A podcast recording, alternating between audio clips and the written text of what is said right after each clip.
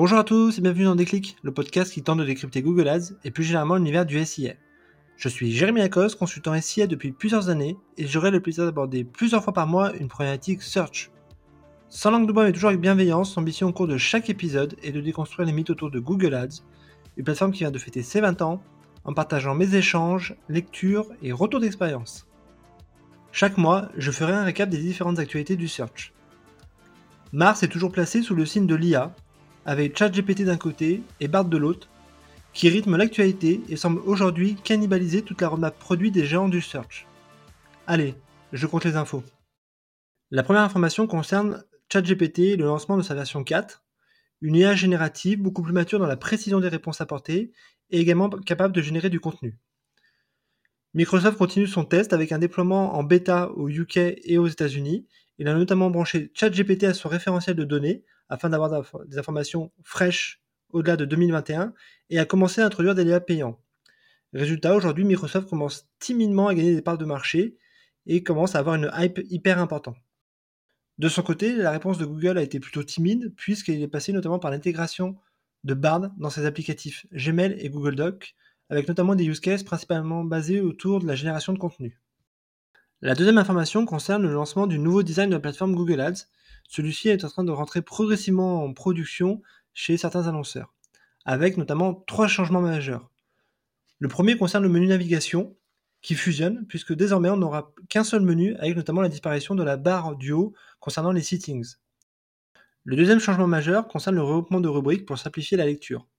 Par exemple, il y aura une catégorie audience, mots-clés et contenu, qui est simplement la transposition finalement de ce qu'est Performance Max. Et enfin, le troisième changement est une refonte UX afin d'aérer et simplifier finalement la lecture de l'ensemble des KPI disponibles. La troisième information concerne le lancement de TikTok dans le Search Ads. Ainsi, il sera possible pour les annonceurs de se positionner sur des requêtes ou expressions en les croisant notamment avec des données de navigation, mais également du ciblage sociodémographique ou centre d'intérêt. Est-ce une menace pour Google? Je serais plutôt tenté de le croire si on en croit notamment le précédent créé par Amazon qui a réussi à capter le marché du retail média.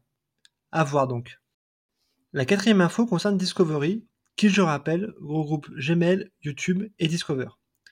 Sont introduits plusieurs nouveautés, la première est l'intégration d'un flux produit, notamment pour les campagnes shopping.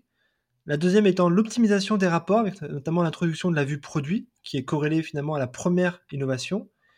Et la troisième nouveauté concerne l'introduction du modèle data-driven, qui va permettre de prendre en compte notamment les touches de haut tunnel. La cinquième nouveauté concerne Microsoft et notamment le lancement des local ads, à rebours donc finalement de ce que fait Google Ads qui est en train de les intégrer dans les campagnes Performance Max. À voir ensuite par la pratique si effectivement cela représente un intérêt ou un potentiel à aller chercher intéressant. La sixième information concerne l'intégration de l'objectif de voyage dans les campagnes Performance Max afin d'être diffusé notamment au niveau des moments opportuns concernant la réservation. Un format idéal pour les hôtels, il y avait eu la même chose côté automobile. Et enfin, la septième actualité concerne YouTube et notamment un changement de modèle économique du masthead, cet emplacement en haut de la page d'accueil de YouTube qui initialement était vendu uniquement au CPM et peut désormais s'acheter au CPH, c'est-à-dire le coût par heure. C'est ainsi la garantie d'avoir une part de voix complète sur une période donnée, et c'est également idéal notamment pour booster la diffusion d'un live. Voilà, cette 13e revue d'actu est terminée avec toujours en point d'orgue la bataille des IA, qui vraisemblablement va rythmer toute notre année. D'ici là, prenez soin de vous, et si vous me cherchez, vous savez où me trouver. Sur Google et ChatGPT bien sûr. Allez, à la prochaine